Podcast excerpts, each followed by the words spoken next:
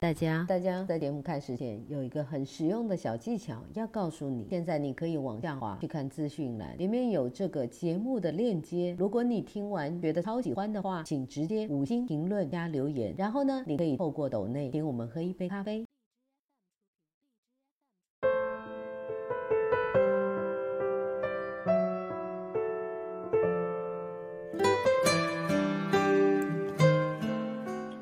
所有的商品和文字相比都是速朽的。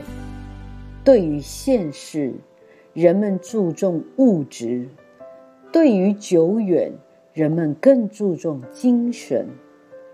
一个人最少需要一种非功利的爱好，比如爱钓鱼，并不是为了解馋；爱书法。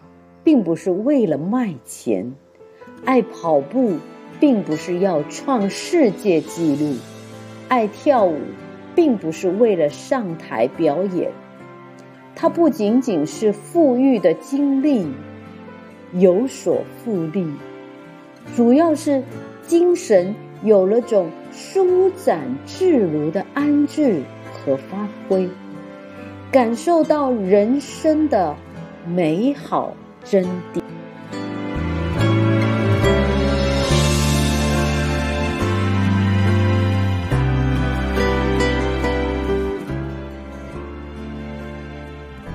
非功利的爱好，是我们生活中欢乐的来源。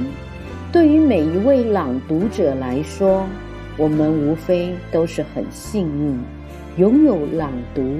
这样一项非功利的爱好，在他的相伴之下，任何艰难的岁月都会阳光普照。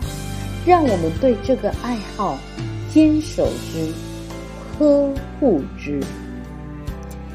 感谢您的聆听，我们下次再会。